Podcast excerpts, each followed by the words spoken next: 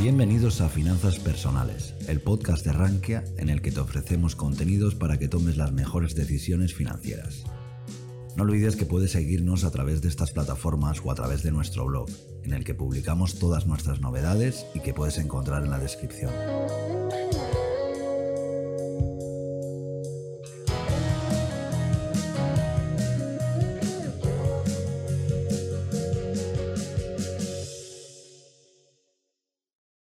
Complace tener hoy a Barón del Dividendo. Es uno de los bloggers que se ha incorporado durante el último año y medio y diría que uno de los que, mayor aceptación ha tenido acerca de sus análisis de acerca de los aristócratas del dividendo. Eh, un placer tenerte hoy aquí, lo haremos en formato un poco interactivo, entrevista durante un espacio de una hora y, y os animo a trasladarle vuestras preguntas a todos aquellos que siguen la inversión con dividendo. Hola, ¿qué tal, Barón? Hola, muy buenas tardes, Luis. Buenas tardes. Eh, a ver, pues sobre todo por comenzar, ¿cómo estás viviendo estos días? Eh, ¿cómo, lo, ¿cómo, lo, llevas? Eh, desde un poco la parte personal y vamos a, después a la parte de la cartera y financieramente. Bueno, pues al final, pues llevando el, el, confinamiento lo mejor que uno, que uno puede, haciendo las salidas justas para hacer la compra y los recados justos. Pero bueno, lo llevamos bien, lo llevamos bien al final tenemos suerte que todavía hace, tenemos por aquí buen tiempo y, podemos ver la luz del sol. Con ánimos para lo que viene. El, eh, una de las eh, son días difíciles para los que llevan un poco este estilo de inversión eh, y demás, pero, pero comencemos con, con lo primero, es decir, cómo descubres este estilo de inversión, cómo llegas ahí, qué de que supongo que habrás pasado, cuál ha sido tu camino como inversor. Bien, mi camino como inversor empezó ya a, principios de los 2000. Fue un, primer tanteo con, lo que eran, las bolsas. Eh, luego, por temas de, trabajo y demás, me centré ya más en el trabajo y tuve que dejar de lado un poco el tema de la bolsa. Y a partir del 2015 eh, volví de nuevo con fuerzas al tema de la bolsa. Lo que buscaba es que al final tenía un dinero ahorrado y le quería buscar una, una rentabilidad. Indagando en, en, Internet y también un poquito por, por familiares cercanos y demás, eh, me di cuenta del poder que tenía la, la, eh, la, inversión en dividendos y a partir de ahí eh, comencé con el dinero ahorrado que tenía a invertir en empresas en dividendos. pues al final uno, según va creciendo también, pues va, viendo cómo va variando un poco tu, filosofía de inversión. Al final, pues eh, comencé básicamente con las empresas que repartían dividendos, que casi todos más o menos conocemos, del IBEX. Y luego, pues bueno, según te vas formando, te vas eh, internacionalizando, vas eh, mirando empresas en Estados Unidos, en Reino Unido, en Europa. Y al final vi que había tanta cantidad de empresas que repartían dividendos que se me hacía ya un, ecosistema demasiado grande. Y di al final con lo que son los aristócratas del dividendo que se, se adecua muy bien a mi estilo de inversión. Los aristócratas del, dividendo son empresas que reparten dividendos, incrementan su dividendo año tras año durante un largo eh, periodo, periodo, de tiempo. Eh, es un mínimo de, de, unos 10 años en el caso de, de Europa, Reino Unido, y en el caso de, Estados Unidos, que es, aparte, que es a partir de 25 años. Entonces eh, vi en ese momento que los aristócratas del dividendo encajaban muy, bien en, mi filosofía de, inversión. De los, de los aristócratas del dividendo que, nos has comentado, eh, una de las eh, yo soy bastante seguidor de tu blog y una de las partes que me, que me sorprende porque he visto otras personas de que siguen este tipo de filosofía es el análisis pormenorizado que describes de cada una de ellas y, demás. Eh, ¿Cuánto tiempo le dedicas a analizar eh, a las acciones que incorporas a cartera o simplemente coges la lista y la replicas? No, eh, cojo la, lista y, voy a sus cuentas anuales para, sobre todo, eh, suelo coger un histórico más o menos entre 7, 10 años, más o menos un poco también depende de las, de las publicaciones que tienen las cuentas anuales las empresas, que suelen tenerlo en su página web, y a partir de ahí, a partir de, ciertos datos y ciertos ratios, eh, me hago un poco la composición de cómo es la empresa de fuerte para poder seguir aumentando el dividendo año tras año. En cuanto al tiempo que me suele llevar, me suele llevar, eh, suelen ser sobre unas eh, 3, 4 horas, horas diarias. eh, al final un poco extraer los, los datos es un poco ya, eh, ya cada vez está más automatizado, ya sabes un poco dónde tienes que buscar y luego tienes que ver un poquito eh, el modelo de, negocio de, cada empresa, si se adecua a, tu estilo de inversión o, puedes ver si va a tener fluctuaciones o no va a tener fluctuaciones en un futuro. Es, interesante esto que comentas de 3-4 horas diarias porque mucha gente eh, piensa que es llegar, eh, ver la lista y, simplemente replicarla o, comprar un ETF. Hay trabajo detrás.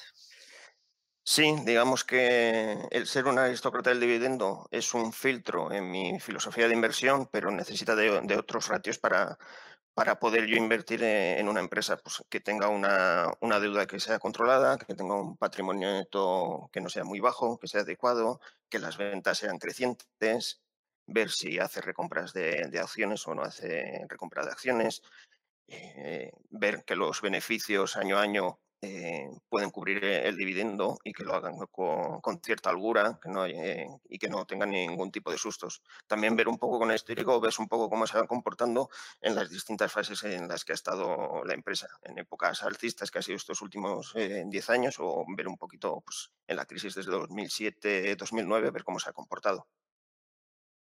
Sí, esto, esto es interesante porque muchas de, las empresas eh, a ver, el dividendo está hasta que deja de estarlo un día. Entonces, eh, no hay mejor tras récord que ver qué pasó ya en 2008. Empresas que sobrevivieron a 2008, si hablamos de 25 años, habrán sobrevivido ya a, un 2008, habrán sobrevivido a una burbuja.com. Entonces, eh, es un punto de, solidez que le, da de cómo lograron mantener el dividendo en esas épocas. Eh, ¿cuál es la, el, aristócrata que más tiempo llevas en cartera y después cuál es el aristócrata que, más tiempo lleva o que, mejor ha pasado las crisis financieras según tu estudio? Pues bueno, eh, dentro de los aristócratas del dividendo, eh, me voy a trasladar a Estados Unidos porque es donde la, cultura del dividendo creciente es más, es más madura. Existe una subclase que serían los reyes del dividendo, que son aquellos que han incrementado el dividendo año tras año durante 50 años. Como ves, ya han pasado la crisis del 2008, la, del punto com, el crash del 87, eh, la crisis del petróleo. Entre ellas, eh, eh, una de las primeras que fue, por ejemplo, es Procter Gamble, Gamble que es una de las primeras que también adquirí en, su momento en a mi cartera de inversión. Creo tuve que hacer eh, el análisis previo eh, consultando sus eh, informes anuales y demás y me convenció lo que vi, por eso invertí en ella. Desde este punto de vista, eh, eh, Estados Unidos, como, como mencionas, sí tiene una larga trayectoria. En Europa, hmm. la verdad que es, menos, pero, pero siempre que leo informes, destaca la parte de España, el, alto nivel de dividendo, de rentabilidad por dividendo que ofrecen eh, las acciones españolas comparadas con, el resto. ¿Tienes alguna empresa española analizada? Sí, recientemente hoy he sacado en, mi página web eh, Aviscofan, creo que casi todo el mundo la conoce, es una empresa que se dedica a la envoltura de, eh, envolturas cárnicas, eh, la parte, digamos, transparente de, la carne y la verdad es que me ha sorprendido para bien, tiene una buena solidez financiera, de momento los beneficios, aunque se han ido aplanando un poquito en los últimos, en los últimos años, siguen cubriendo el dividendo y tiene muy poquita, tiene poquita deuda. En principio es una, es una buena empresa para, para invertir en dividendos. Y la otra que analicé fue, también fue hace unas semanas fue Inditex, que también me, me, gustó mucho, pero también tiene una fuerte solidez financiera. Eh, los beneficios cubrían el dividendo, pero a ver, ahora con la, toda la crisis del coronavirus ha decidido de momento aplazar eh, el dividendo que, que tocaba ahora en, 2020, un poco más por prudencia que porque no pueda cubrirlo. Esa es la conclusión que, he sacado yo. En tu, en tu estilo de inversión, eh, ¿cómo creas la posición? Eh, es decir, ¿le otorgas un peso similar a todas las que tienes en cartera? Eh, ¿Vas haciendo entradas sistemáticas, DSA? ¿Cuál es el, estilo más o menos que realizas? Eh, intento diversificar en, sectores. Eh, es una de las eh, formas más simples de, protegerse ante, los riesgos que, tiene, que tiene una, cartera de inversión, simplemente porque la, empresa la hayas analizado mal y, pueda ir hacia abajo. En principio lo que suelo hacer son, hacer son compras periódicas, más o menos suelo hacer un par de compras al mes ahora con, la, con el inicio de la crisis del coronavirus, pues al final he, aportado algo más de, dinero, pero como veo que esto va para largo, volvemos un poco a la, a la estrategia de, de, de, compras periódicas.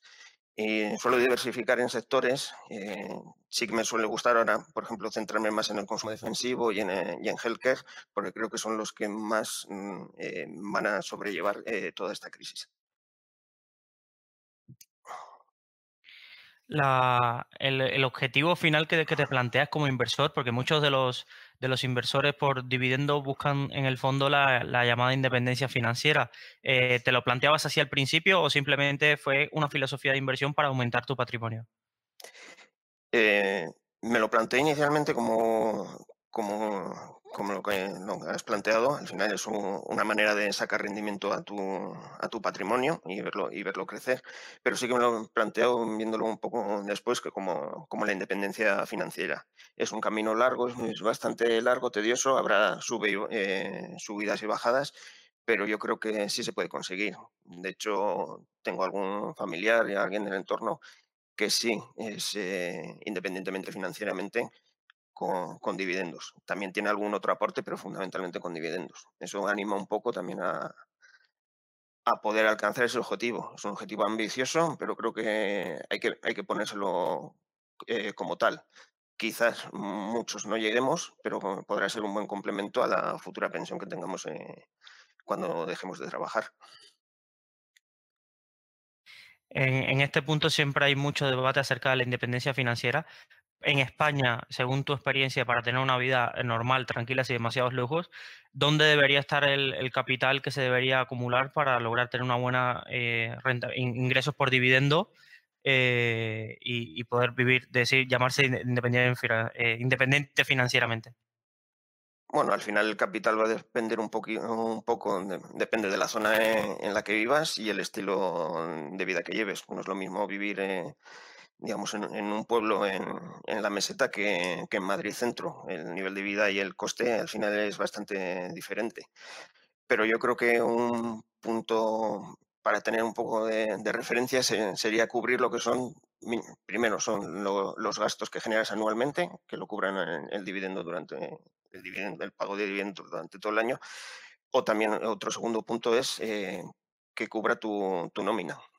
Eh, conseguir eh, de forma mensual o, anual que los dividendos cubran lo que sea lo que es tu nómina que estás cobrando actualmente. Este es, este es un buen punto. en la parte de dividendos eh, siempre se genera la, problemática de las retenciones, de la inversión en Estados Unidos, la retención de dividendos, la retención en cómo recuperar esa parte en, Europa y demás. ¿Has tenido este tipo de problemas de, invertir en una empresa y luego la retención por dividendo que te afecte. Eh, sí, evidentemente. La no, recuperación, que sobre todo es lo que importa, no la ah. retención. Sí, de todas maneras yo busco mercados en los que no me sea muy complejo el, poder recuperar esa retención. En Estados Unidos la, retención inicial es de un 30%, pero presentando el formulario el W8BEN, es un formulario muy, muy sencillo que simplemente se entrega al broker y a la retención eh, baja al 15%. Invertir, por ejemplo, en, Reino Unido no hay retención en origen. simplemente se paga un, eh, a la compra de, las acciones se paga, se paga un impuesto que es el impuesto a la reina, que si mal no recuerdo creo que es el 10% de la compra. Y luego otros países también que son amigables, por ejemplo Holanda tiene una retención de un 15%, que no necesitas de, realizar ningún trámite.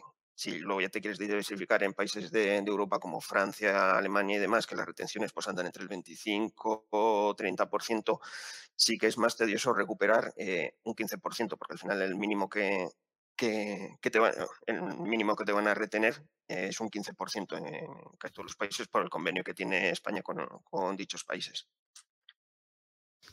Y aquí hay una pregunta interesante. Con la limitación de, los, de la inversión en ETFs USA, muchos de los que seguían esta filosofía de inversión se han quedado huérfanos de invertir en el famoso ETF eh, que replicaba a los dividend, dividend aristocrats.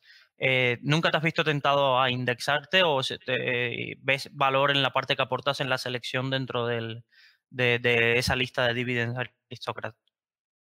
Sí que me veo tentado a, indexarme, por el tema al final, porque mm, como comento, al final te lleva un tiempo el poder el analizar cada, empresa y luego la tienes que o incorporar a la cartera en un momento oportuno, al final de descartarla. Y sí que al final, pues eh, día tras día, eh, eso te va haciendo un poco mella. Sería lo, más sencillo sería hacer un, eh, indexarme en un ETF, ya un aristócrata que sea americano, europeo o incluso asiático pero creo que prefiero tener eh, las acciones, eh, hacer este tipo de inversión para tener un poco más control sobre mi cartera de inversión. Además, también al estar pues, esas tres, cuatro horas diarias analizando empresas y buscándolas, creo que me hace, eh, tengo un mayor aporte de conocimiento financiero de las empresas. Y creo que eso también es importante, es una parte que no se le, se le da valor actualmente. En ese punto de vista, ¿qué, instrumentos, qué fondos y ETF son así los más reconocidos dentro de la comunidad inversora ahora europeos para poder indexarte? A ver, eh, hay uno muy conocido que es el fondo ahora mismo en, España de, Antonio Rico, que es uno de los que ha seguido un poco su filosofía. Con, tiene sus, eh, no es exactamente, pero porque tiene sus limitaciones de inversión y demás, además de, que invierten en, su, en un estilo de cartera, no solo son dividend en Aristocrat. Pero así, ¿qué fondos o qué ETFs eh, tienes vistos? La verdad es que no, los tengo muy vistos. De hecho, cuando hice un poco una búsqueda, cuando creé en la web que tengo el Aristopack, que es un ebook con con un Excel de todos los aristócratas y reyes del dividendo de, Estados Unidos, Europa, Reino Unido y, Canadá, en fondos de inversión, quizá el más parecido que encontré fue el de, el de bailo de, de Antonio Rico. No encontré ninguno que se le pareciera así. Y en cuanto a ETFs, sí que aparecieron bastante, lo que pasa que ahora no recuerdo muy bien. Los, eh, los tengo en, e, en el ebook, pero ahora no los tengo presentes. Pero sí que hay, hay varios en, para Europa, hay alguno también para, Asia, para Canadá, o sea, opciones en ETF sí que, sí que hay varias. Ahora vayamos a la parte como, como divulgador eh, tuya, es decir, empiezas a analizar y demás, ¿en qué momento decides darle el salto a, divulgar lo que estás haciendo, a, exponerte un poco públicamente de tu estilo de inversión? Pues bien, yo hacía los, eh, los, análisis tal como los estaba haciendo, pero al final, eh, con el paso del tiempo, se me, se me olvidaba por qué razón eh, elegía, elegía uno u otro, cómo los, los clasificaba. Y creo que una manera también de que se afiancen esos conocimientos es escribiendo. Y, ya que me dije, digo, pues eh, ya que estoy escribiendo, digo, pues eh, ya lo hago eh, público para poder ayudar también al mayor número de gente y también recibir el, feedback de, qué les parecía y, también a poder aprender del resto de la comunidad inversora. ¿Y cómo, qué tal? ¿Cómo ha ido la experiencia? La verdad que muy bien, tiene una, una grata aceptación. Desde aquí les quiero dar las gracias a todos por todos los mensajes que me mandan, todas las dudas que intento contestar, pero la verdad que, estoy muy contento aprendiendo, conociendo gente. La verdad que muy satisfecho con, toda la experiencia. Una pregunta que, me surge, ¿qué fuentes de información financiera consultas para analizar todas las listas de, dividendos, eh, análisis de las compañías, etcétera? Vale, para construir la lista de aristócratas del dividendo, pues en Estados Unidos es bastante sencillo porque ya hay, bastante, eh, ya hay unas cuantas webs que, lo realizan. Podría decir la de Sur Dividend, Dividend Value Builder, por ejemplo, son dos de, son dos de ellas. Eh, RIP Investing, también tiene, que tiene también un Excel que está actualizado casi mes a mes. Y el problema que me encontré, por ejemplo, en Europa es que había varias, eh, varias webs, pero la información me parecía incompleta. Entonces, al final, y tampoco los criterios eran los que a mí me parecían, porque algunos ya consideraban aristócratas del dividendo a partir de, cinco años de incrementos. Me parecía eh, demasiado poco para eh, considerarla como aristócrata. Entonces empecé ya un poco a lo que es a, bucear entre las em, empresas europeas que están en índices de referencia, pues en el DAX, en IBEX en el CAC 40 y ver un poquito cómo cada una de ellas cómo hacía el reparto de dividendos. Y por a partir de ello creé yo el Excel y luego lo he, implementado en, un pack, en el Aristopack, para que la gente lo pueda, lo pueda consultar. ¿Y cómo ves ahora eh, con esta nueva incertidumbre eh, que el impacto que pueda tener en, todas estas empresas? Eh, ayer mismo creo que escribía que más de cinco empresas, ya nada más españolas, y de las que tenían un gran historial de dividendos, o lo habían aplazado o habían anunciado grandes recortes en Estados Unidos. Incluso estaba leyendo esta, esta tarde, justo antes de entrar a esta transmisión, de que una de las condiciones del programa de ayuda eh, de las empresas que reciban ese programa de ayuda será no repartir dividendos hasta que hasta que devuelvan la ayuda del Estado. Eh, ¿Cómo lo afrontas? Bueno, al final eh, es una situación complicada porque al final eh, el impacto económico del coronavirus todavía está un poco en el limbo. No sabemos cuánto tiempo va a estar la, economía parada o semiparada, si van a ser dos meses, va a ser seis meses, va a ser todo un año. Entonces lo, que las empresas están haciendo ahora es eh, acumular liquidez y una manera de acumular liquidez en algunas de ellas es suspender el dividendo, otras es cancelarlo. En, Estados Unidos, los aristócratas del dividendo tienen también una costumbre que es hacer eh, recompras de, acciones eh, suyas propias. Y ya hemos visto que varios de ellos, como, como McDonald's o, Chevron, han dicho que ya eso no lo van a, no van a aplicar el programa de recompras. Eso, eso implica que posiblemente el dividendo lo consigan incrementar, aunque sea levemente. En Europa eso ya eh, es, más complicado porque eh, muy poquitas hacen recompras de acciones, entonces donde actúan eso sobre el dividendo. Pero en principio de las que he visto de aristócratas desde el dividendo, solo Inditex ah, es la que ha dicho que de momento lo va a aplazar hasta, hasta nueva fecha, que es como, lo que, como te comentado anteriormente, creo que es por un ejercicio más de, prudencia de que no poder pagar el dividendo. Eh, ¿Cuántas compañías más o menos ahora tienes en cartera? Tengo ahora, hice la, hice la cuenta el otro día, de 30, 34 empresas tengo.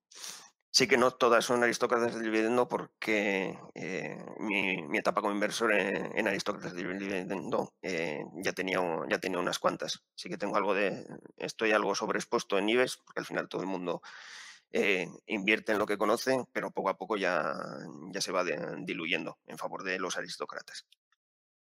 ¿Tienes un análisis de la parte de aristócratas de cuánto es la rentabilidad por dividendo histórico eh, media que tienen ahora del año pasado o cuánto es el payout? Porque eso muchas veces eh, te dará la imagen de la capacidad que tienen de, afrontarlo.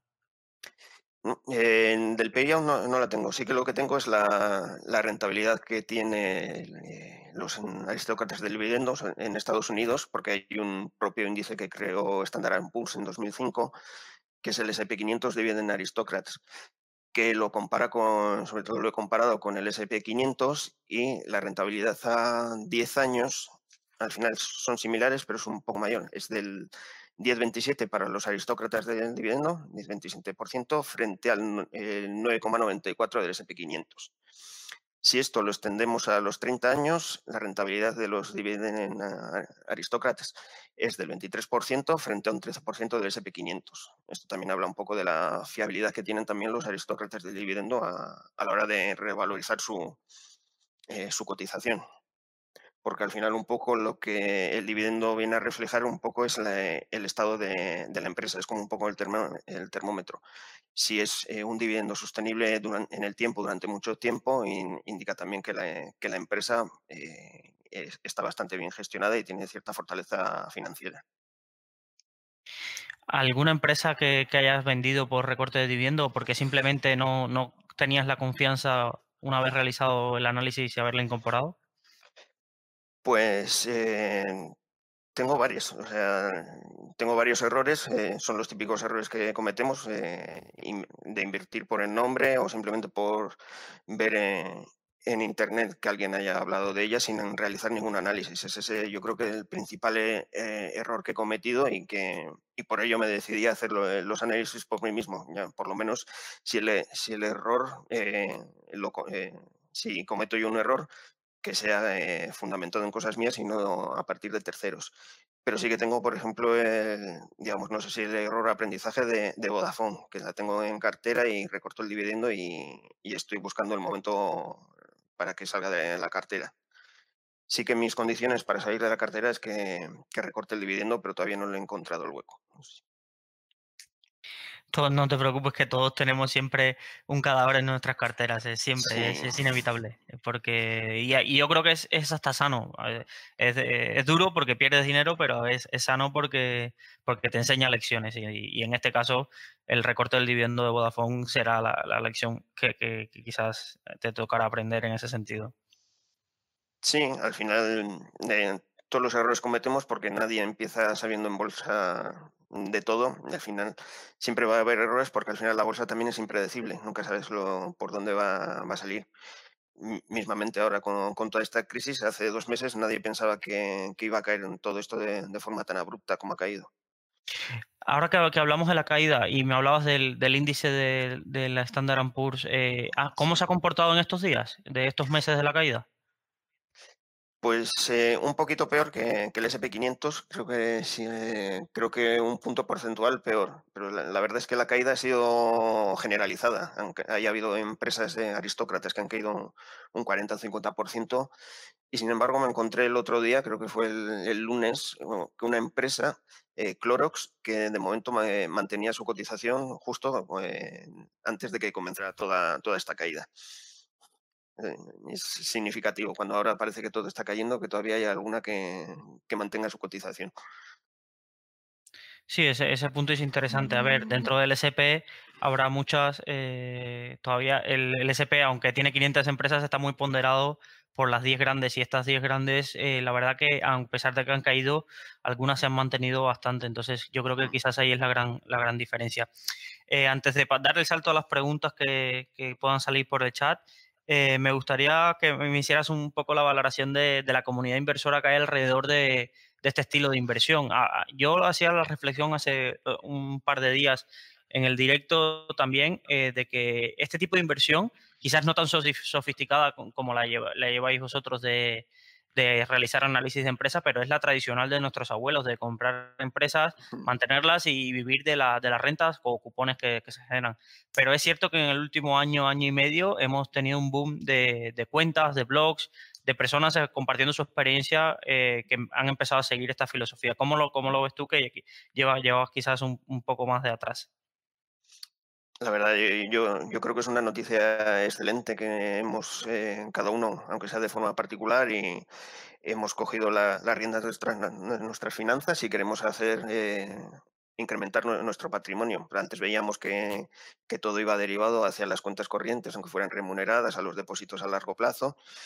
Hemos visto que ya esa, esas soluciones no son suficientes y, se ha dado un paso muy importante en, invertir en acciones, en fondos indexados. la verdad es que se respira un, buen ambiente en cuanto hay, movimiento de gente y que sobre todo que está preguntando, se, interesa por, las finanzas, por los análisis, pregunta qué, qué parecen estas empresas, también un poco viene motivado por un poquito la democratización de, lo que es la, inversión. Como comentaban nuestros padres, nuestros abuelos, eh, eh, poco más allá de las empresas conocidas en España, era impensable invertir e, en el extranjero. Ahora con los brokers online todo se ha hecho mucho más sencillo. Puedes invertir, en, como decimos, estamos invirtiendo en Estados Unidos, pues puedes invertir en cualquier empresa de, Australia o de Japón o de, cualquier, incluso de India creo que ha habido un boom financiero en estos últimos años. Sí, esto, esto es un punto interesante de, que cómo los tiempos y el... Sí, se ha cortado un poco. No, eh, no, no, continúe.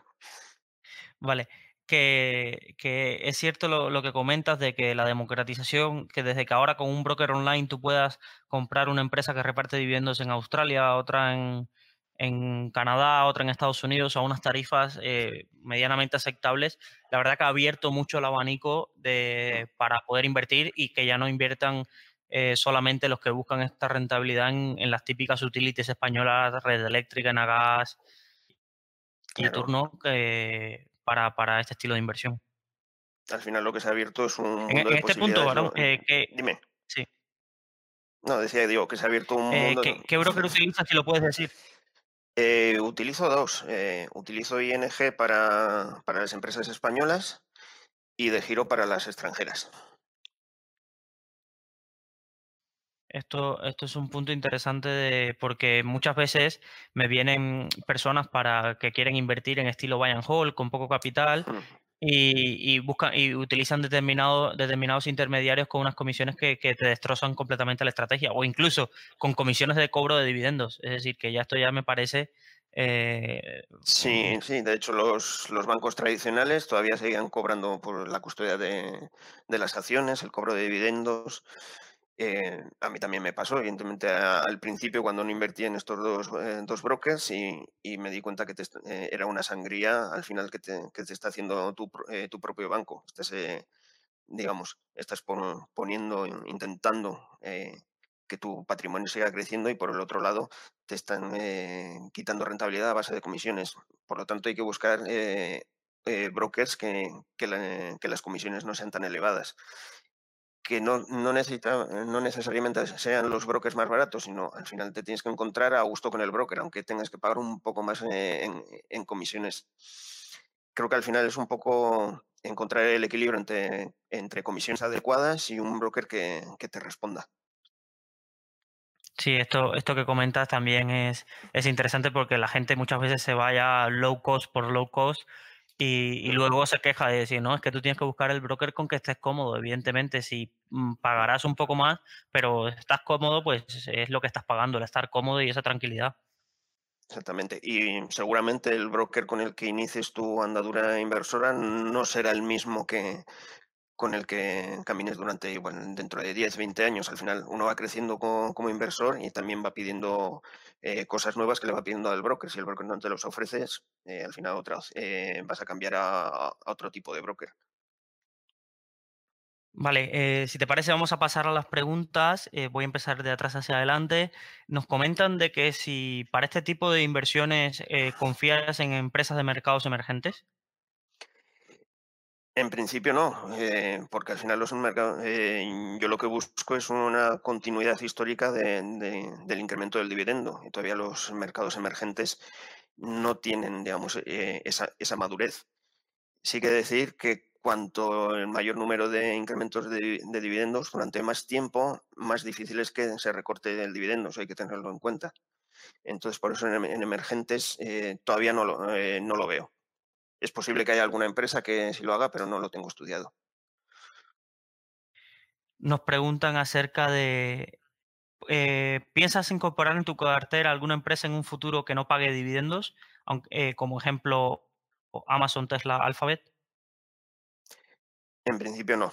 Eh, lo que es la cartera de inversión, la parte de, renta variable, será inversión por dividendos crecientes y, sobre todo basado en aristócratas. No, no, porque sería al final un poco eh, cambiar de estrategia. Y, sí que al principio jugué con, eh, estuve bueno, invirtiendo en dividendos y luego también, digamos, estuve probando otro tipo de estrategias, más eh, value y demás, y no me sentí cómodo. al final con, los, con la inversión en dividendos con donde me encuentro más cómodo y de momento no, no, pienso moverme. Al final cada uno tiene que encontrar su, su inversión tipo. Nos preguntan, ¿cuál es tu estrategia con Inditex en caso de que la cotización más acciones o esperas o que, a que se clarifique la situación con el dividendo? de momento es tranquilidad, es esperar a que se clarifique un poco la, situación con el, dividendo y una vez que, la directiva tome la decisión ya, ya evaluarlo. Eh, en mi opinión es una gran empresa que al final eh, quiere, digamos, aplazar el dividendo, suspenderlo, pero es más por, prudencia porque estamos en un, en un momento de, total incertidumbre. Eh, no sabemos cuánto, cuánto, va, a, cuánto va a durar eh, toda esta crisis y Inditex se ve afectado. sobre todo por el consumo en Europa, que además el 60% de sus ventas son, son, en Europa. Entonces, hasta que no se clarifique un poco tanto la situación en Europa, de momento siguen siendo, siguen siendo precavidos. Es un punto importante también para ellos el, ser precavidos. es un punto a favor que le veo yo a, la directiva. Vale, eh, se han animado a, escribir, así que se nos van acumulando las preguntas eh, y eso es bueno. Eh, nos preguntan, ¿por qué ING para acciones españolas y no de giro también? bueno, yo empecé en un banco tradicional eh, me cobraban comisiones de, custodia de las acciones, eh, incluso las comisiones de compra eran bastante abusivas. Entonces, en aquel momento, que yo creo que era 2016-2017, la opción que más se veía era, la de ING y decidí trasladar lo que es la, la cartera ING. Luego ya vi que las comisiones para Estados Unidos o para el extranjero en ING era, eran demasiadas y entonces ya busqué otro, otro broker. Encontré, encontré a De Giro que se adapta bastante bien a, mis posibilidades. Una, vez probado, veo que me responde eh, suficientemente. Simplemente ha sido una evolución de, de, la cartera de inversión, porque la cartera de inversión también empezó en, España, como la mayoría de, las personas, y luego se ha ido internacionalizando. Y al internacionalizarme, eh, se, se, dio el paso a, a un broker con, con menores eh, comisiones que ING. Vale, eh, seguimos con la siguiente. ¿Cuáles son los indicadores principales que revisas en las empresas eh, que inviertes por dividendo? Eh, bien, el histórico de dividendos es evidente y es, el, y es el primero de ellos. el crecimiento de, en ventas que tenga. sobre todo le, también le doy muchísima importancia al patrimonio neto, que tenga un buen patrimonio neto para poder luego responder si tiene una a la deuda que tenga sobre todo la relación deuda-patrimonio, sí que le doy también bastante importancia y sobre todo que, el beneficio eh, por acción eh, eh, cubra el dividendo, sobre todo con un, un payout que sea más o menos de, 65, más o menos, que sea menor de 65. Eso sería un poco, la, así a grandes rasgos, la, empresa tipo que me gustaría invertir. Siguiente pregunta. Sí, sí. Vale, la siguiente pregunta es, principales petroleras en el momento actual, crisis, la OPEP más el coronavirus.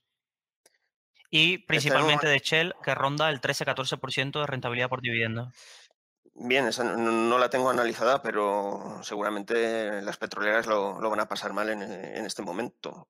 También hay que recordar que las petroleras son, son empresas cíclicas, tienen momentos de, muy alcistas y muy bajistas. Eh, con, con, ese nivel de, rentabilidad por dividendo seguramente lo, lo recortará.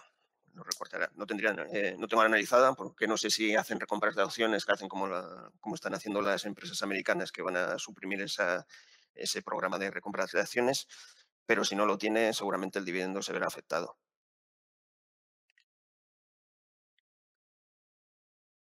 Una yo, dentro de tu cartera, eh, ¿has analizado o tienes em, visto cuáles son las eh, compañías más afectadas por esta situación y cuáles tienen más en peligro de que se recorte el dividendo? Pues precisamente las petroleras, sobre todo ExxonMobil, que creo que es, porque he analizado dos, tanto ExxonMobil como, como Chevron. Eh, la verdad es que, digamos, tienen una buena solidez eh, financiera, pero eh, se le ha juntado tanto la crisis del coronavirus como la guerra por el petróleo, que ha, tumbado el barril a, 25 dólares. Entonces les va a costar eh, bastante. Veo más peligro en Exxon que, en Chevron. no igual en el tema de que recorte el dividendo, pero igual sí que lo congela. La pregunta de que creo que te había lanzado antes, eh, ¿tienen la misma porcentaje de posición en cartera cada compañía que añades o las vas ponderando? Eh, las voy eh, ponderando, seguramente. En, principio, mi objetivo es conseguir una cartera de inversión de unas 55 empresas que cubran más o menos el, algo menos del 2% que, que sea cada una. Si intento que, que sean, vamos, que estén todas ponderadas por una igual. Pasa que eh, arrastro errores del pasado que hacen que estén descompensadas todavía. En este sentido, ¿y eh, ¿tu cartera ideal sería distribuida a nivel mundial o Estados Unidos y una parte europea? Eh, principalmente en Estados Unidos, en Reino Unido, sí, Estados Unidos, Reino Unido, Europa y también Canadá. No descarto algo que del mercado asiático, porque también hay alguna aristócrata del dividendo en Japón. pero bueno, de momento eh, me he fijado más ahora en, Reino Unido y Estados Unidos. Perfecto. Eh, nos preguntaban acerca de, del broker de toro, pero entiendo que, no lo utilizas, entonces podrás dar un poco opinión acerca de él. Mm, principio lo poco que conozco de, Toro es más un poco para, hacer trading que para una cartera eh, buy and hold. por eso en principio lo, tengo descartado. De momento con los dos que tengo estoy insatisfechos. ¿Tienes eh, algún inversor de este estilo de referencia? Ya comentaste lo, de, Baelo, pero a nivel internacional, ¿alguien que haya sabido aportar mayor valor que indexarte al, SPDR? Eh, pues no, internacionalmente no. Al final mi, proceso como inversor, cuando di el salto a analizar las empresas, vino por, otro blog de aquí de España, que es el dividendo.com, eh, que con Gorka, la verdad, siempre las dudas que, le he planteado siempre me ha ayudado y vi que coincidía un poco con, lo que yo quería. Entonces, por ello sigo, digamos, un poco eh, sus, conocimientos. Ahora los tengo un poco más adaptados, pero de forma de internacional no, la verdad es que no. Nos preguntan acerca de las posiciones con mayor peso en cartera y por qué. Pues las mayores eh, Tendría que mirar, creo que son Enagas, Red Eléctrica, eh, Viscofan, creo que al final, pues, eh, lo, que, lo que comentaba, inicialmente eh, tenía un, montante de dinero que quería invertir y al final lo que invertía un poco en lo más cercano, que al final era en el IBEX. Pero están en torno al, al 10%, pero esto tiene que ir bajando hasta, digamos, hasta un poquito menos del 2%, que es como te comentaba, que es lo que deseo de, de mi cartera ideal pero mm, en principio van, a ir bajando por, eh, por compra de otras empresas. En principio no tengo intención de, de, vender ninguna participación de ello. Hola, ¿me escuchas? Sí, ah. Se ve que, ha tenido un problema con la conexión de mi compañero Luis. Ah, vale. Em, bueno, pues te sigo leyendo yo más preguntas. ¿Me puedes decir la última que te ha hecho Luis para no repetirme? Eh, la ponderación en empresas españolas, creo que, creo que era. Vale, pues nos están preguntando eh, si cubres la cartera de alguna manera, por ejemplo, comprando puts muy fuera de dinero. Eh, no, todavía no. sí que he estado trabajando con, temas de, puts, pero en principio no es para cubrir la, cartera, es para sacar una rentabilidad extra al dinero, pero en principio está en una fase muy inicial. Vale. Eh, inversiones en Rusia o empresas rusas dicen que sus empresas pagan mucho dividendo. Eh, no las tengo miradas porque no he visto allí que haya aristócratas de dividendo, pero sí que recomiendo, sí que tienen un dividendo muy alto, eh, que tengan cuidado.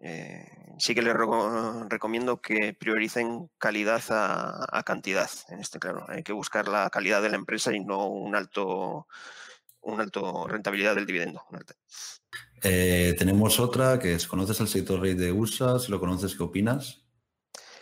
Eh, lo estoy comenzando a mirar. Yo creo que es un, buen sitio donde invertir eh, en dividendos. De hecho, estoy mirando, creo que hay dos o tres ya que son aristócratas del dividendo y, me queda mirarlos. Pero creo que es muy, muy interesante ese sector está pasando ahora una crisis, está pasando ahora una crisis fuerte, pero es, eh, es algo normal en el sector. ¿eh? Suele tener bastante volatilidad. Disculpa, ahora aunque sé cosas del directo, se me ha ido el internet en casa y, ahora no pasa nada. no pasa nada. Es lo que tiene estos confinamientos. Vale, eh, seguro que ya lo respondiste, pero para yo que tengo mucho interés, lo de las cinco posiciones en cartera el de mayor peso, ¿cuáles serían en la lista?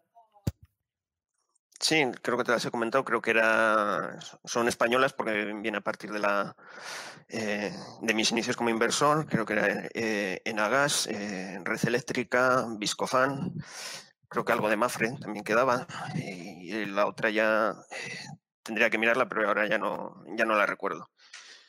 Pero bueno, son empresas que al final, en principio, como las tres primeras, quitando Mafre, son aristócratas del dividendo, en principio no tienen eh, intención de, salir de la cartera. Parece que... Creo que, se ha vuelto a ir, eh, se le ha vuelto a ir la conexión. Sí, sí, parece que está teniendo dificultades técnicas con la red de su casa. Cantidad óptima para empezar. ¿Qué montante de dinero haces por compra? Pues eh, hago compras en torno a unos 500 euros de la compra. Aprovechando las bajas comisiones de, de giro, prefiero entrar poco a poco en una empresa que entrar eh, con mucho montante. Luego eh, puedo jugar un poco más con bajando eh, el precio de el precio medio, mm, medio de, de la acción en mi cartera. Vale, tenemos aquí otra pregunta que, era, ¿para tomar posiciones lanzas órdenes de compra limitadas o vendes puts hasta que te ejercen? En principio eh, lanzo órdenes limitadas de, compra. Generalmente suelo, a primeros de mes, eh, suelo mirar eh, el radar que tengo de, empresas y voy viendo un poco más o menos las que se van acercando al precio de entrada que yo deseo. En cuanto a la venta de puts, en principio no, lo tengo contemplado porque al final las empresas que, me suelen gustar eh, requieren al final con una venta de puts por lo menos es entrar con 100 acciones y al final el, montante es eh, demasiado excesivo para, entrar para abrir posición en, eh, en ese tipo de empresa. ¿Ahora me escucháis? Ahora sí, Luis. Ahora sí. Nada, ahora el, problema era el micro, en fin. no, eh, me, pareció esta, esta parte muy, muy interesante de cuánto utilizas por operación, porque mucha gente piensa que este, que este tipo de operativas eh, solo está reservada para altos patrimonios. No, al final lo que te comentaba, la democratización de, todos los brokers y los tipos de inversión, al final permite que puedas entrar con, menos dinero que cuando se entraba hace años y te sale más, eh, eh, yo creo que sale mejor entrar de, poco a poco en una posición que no entrar de golpe. Tu cotización cae un tanto por ciento y, al final te pones un poco nervioso y crees que, que ha sido una... Luego en el futuro puede que no lo sea. Perfecto, Aaron. Gracias por, por estos, estos minutos que nos has dedicado. Disculpa las, últimas eh, dificultades técnicas al final de la transmisión. Eh, para los que te acaban de conocer en este directo de YouTube, ¿dónde pueden seguirte? Pues me pueden seguir eh, básicamente en mi página web, barondeldividendo.com. También pueden seguir en Facebook y, Twitter. Sobre todo en Twitter estoy más activo y en el blog de, de Rankia. Perfecto, muchísimas gracias. Ya estamos esperando el próximo análisis y, suerte con la cartera en estos días. Muchísimas gracias a vosotros y si me permites ya para, despedirme quiero dar ánimos a todas las personas que, nos están ayudando para luchar contra, contra el coronavirus, ya sean médicos sanitarios, limpiadores, cajeras y, todo el mundo que, lo está haciendo, que, lo, que está confinado en casa, que lo lleve lo mejor posible, que de esta saldremos. Si te ha gustado este contenido, recuerda que puedes estar al día de todas nuestras novedades suscribiéndote a cualquier plataforma desde la que nos escuches o a través de nuestro blog en Rankia que te dejamos en la descripción.